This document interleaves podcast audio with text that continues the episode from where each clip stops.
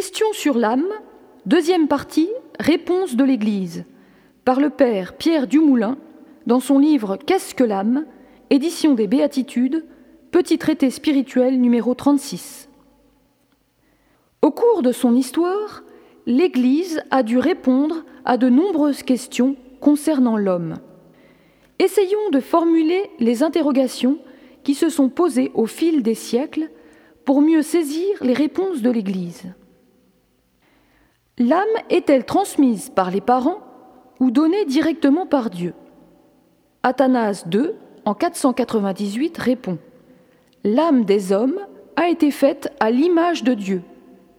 Celui qui infuse les âmes est celui qui appelle du néant à l'existence. Les âmes sont-elles préexistantes à la conception? C'est le synode de Constantinople en 543 qui répond. Si quelqu'un pense que les âmes des hommes préexistent, en ce sens qu'elles étaient auparavant des esprits, qui, lassés de la contemplation de Dieu, se seraient tournés vers un état inférieur, et qu'elles ont été envoyées dans des corps pour leur châtiment, qu'ils soient anathèmes. Qu'est-ce que l'âme par rapport au corps? C'est le Concile de Vienne, en 1312, qui répond. Nous réprouvons comme erronée et opposée à la vérité de la foi catholique toute doctrine ou toute thèse affirmant témérairement que la substance de l'âme rationnelle ou intellective n'est pas vraiment et par elle-même la forme du corps humain. L'âme est-elle immortelle?